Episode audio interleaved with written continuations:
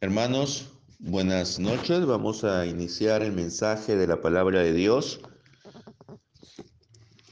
que en esta noche se encuentra en la carta a los Romanos, capítulo 8, versículos del 12 al 17. La palabra de Dios dice, así es que, hermanos, tenemos una obligación, pero no con nuestra naturaleza humana pecaminosa, para vivir conforme a sus deseos.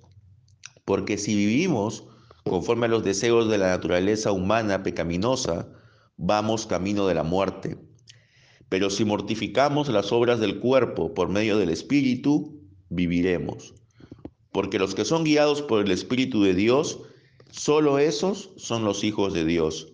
Y ustedes no han recibido un estado, un espíritu cuya condición dominante sea la esclavitud, para volver a caer en una situación de terror sino que han recibido un espíritu de adopción que nos hace clamar Abba Padre. Y el espíritu mismo da testimonio juntamente con nuestro espíritu de que somos hijos de Dios. Y si somos hijos, entonces también somos herederos, herederos de Dios y coherederos con Cristo. Si sufrimos con Él, también seremos glorificados con Él. Amén. Aquí está haciendo dos contrastes el apóstol Pablo. Uno es la naturaleza humana pecaminosa versus el Espíritu de Dios.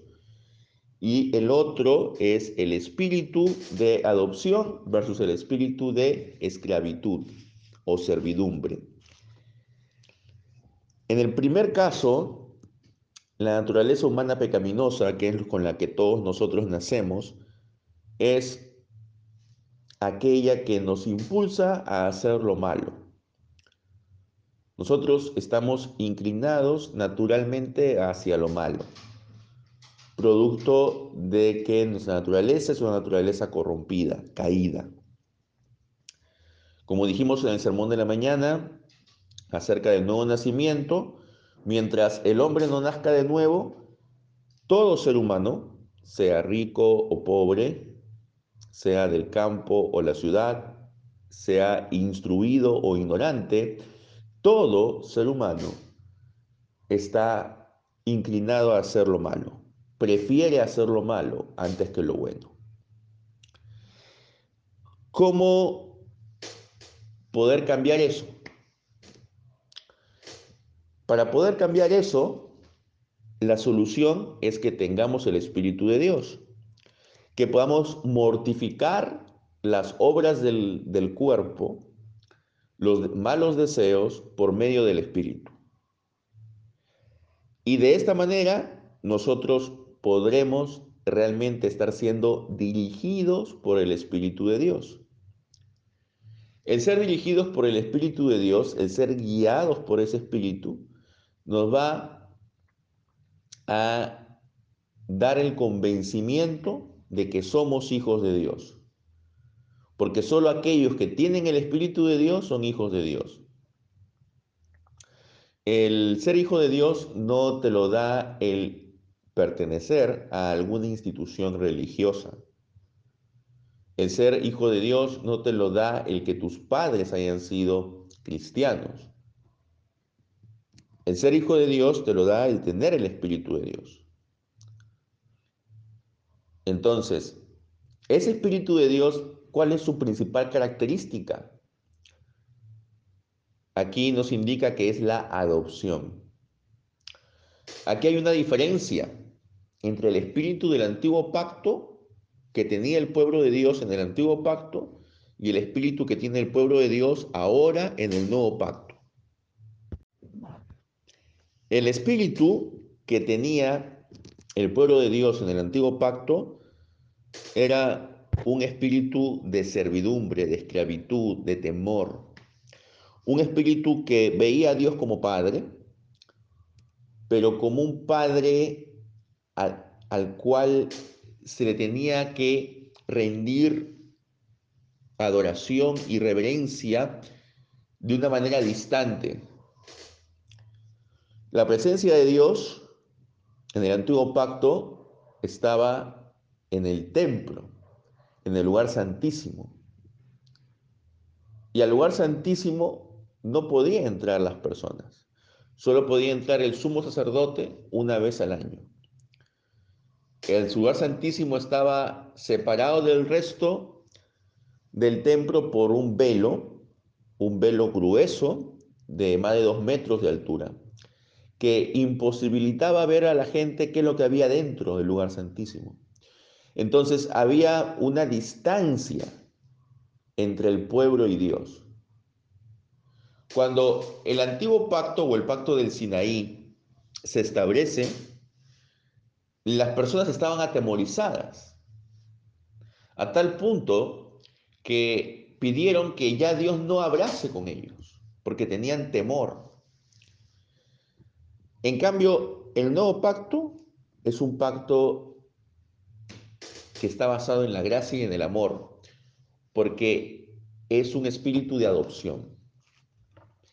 En la adopción, uno escoge a, los hijos. Por gracia, porque nadie te puede obligar a adoptar a una persona.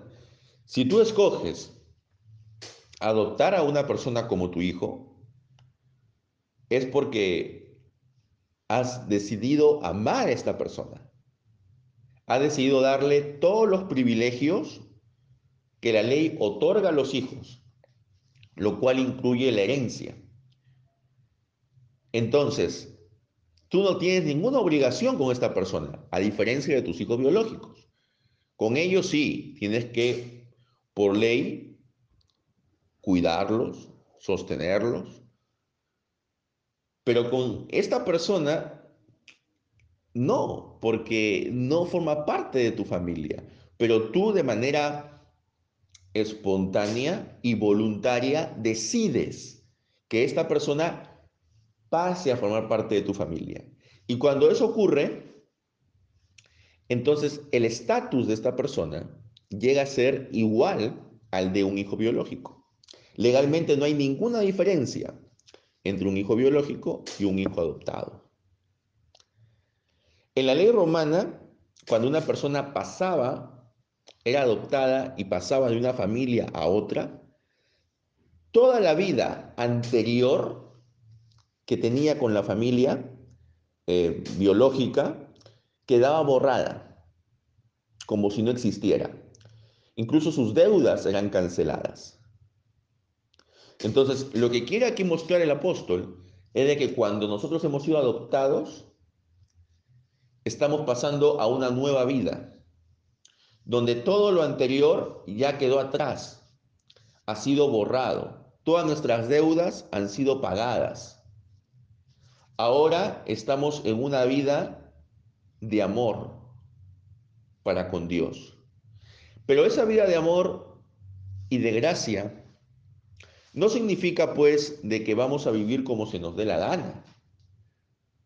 Porque el hijo adoptado tiene que seguir las reglas del Padre. Pero el Padre ya no es un Padre distante que puede disponer ¿no? de la vida de los hijos eh, en el momento que Él quiere, sino es un Padre benévolo que busca lo mejor para ellos. Este cambio hace de que las personas puedan acercarse al Padre,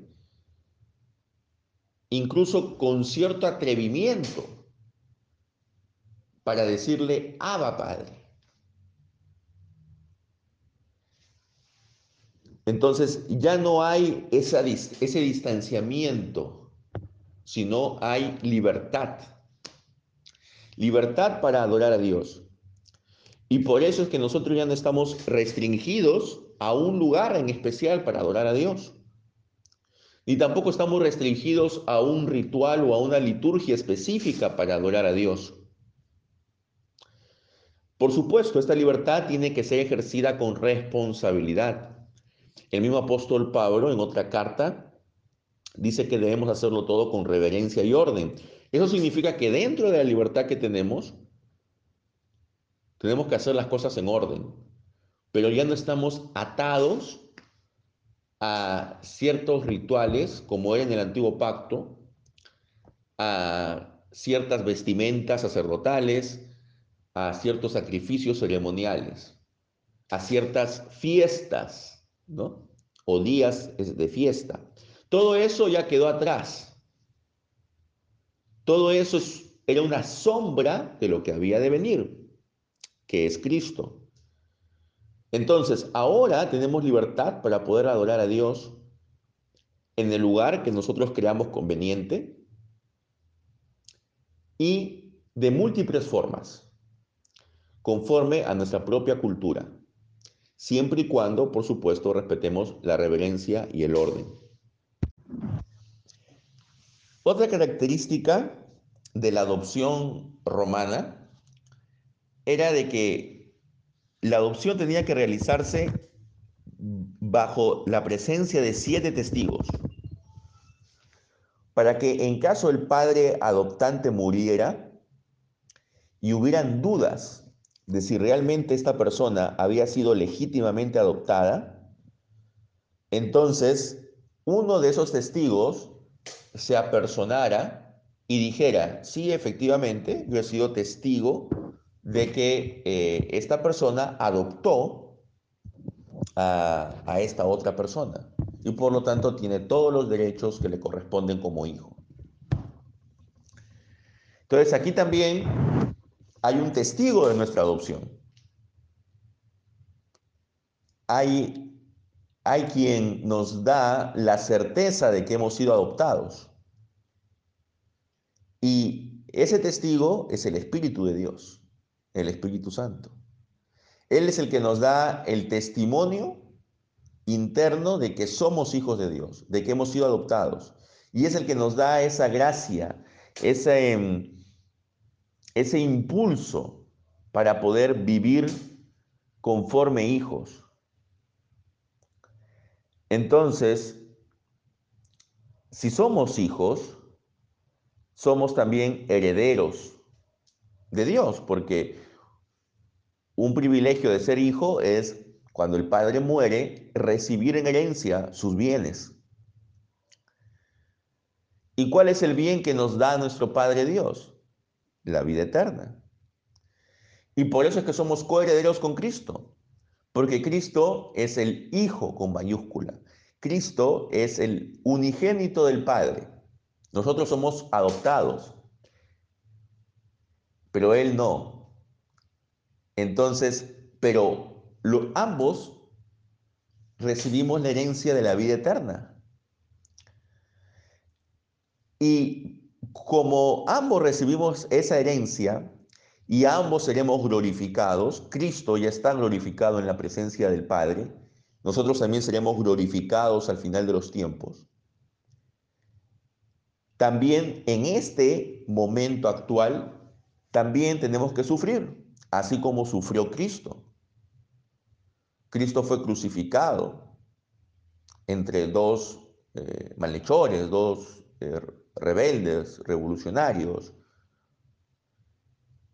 Y así también nosotros tenemos que sufrir por causa del Evangelio.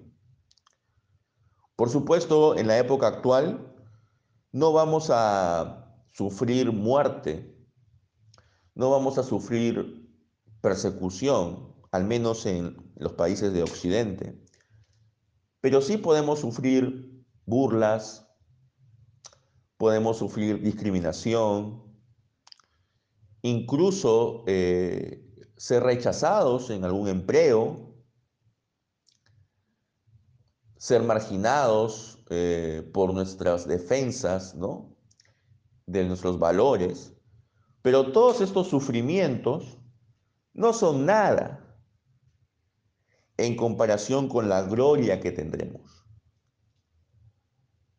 Entonces, hermanos, esto nos debe llenar de alegría, porque somos hijos de Dios y por lo tanto podemos acercarnos a Dios de una manera confiada, ya no con temor, ya no con miedo, sino de una manera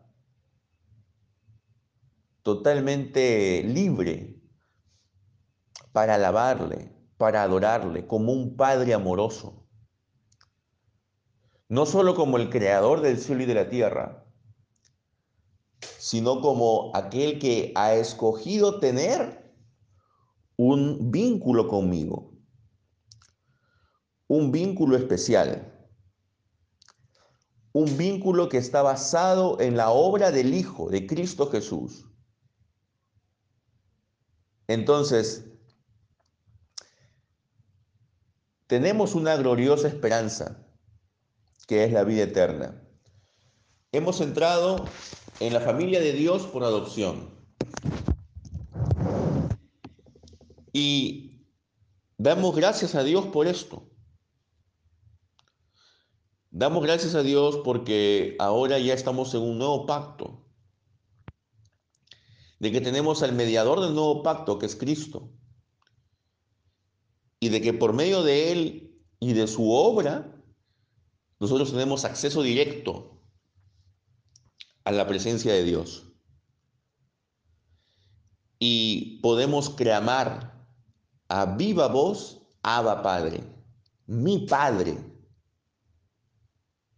No solamente el Padre en un sentido impersonal, sino en un sentido muy íntimo.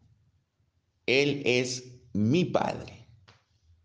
Y como es mi Padre, puedo confiarle todas mis angustias, puedo confiarle todas mis esperanzas. Y Él va a estar allí con nosotros. Que Dios, amados hermanos, nos permita ser guiados por el Espíritu que Dios nos permita tener esa relación padre-hijo tan cercana, tan de una confianza tal que no tengamos ningún temor de que cuando tengamos algo nos acerquemos a Él, en el lugar donde estemos, con nuestras propias palabras Busquemos de Él y Él nos contestará y Él nos dará lo que le pidamos conforme a su voluntad. Dios les bendiga, amados hermanos. Amén.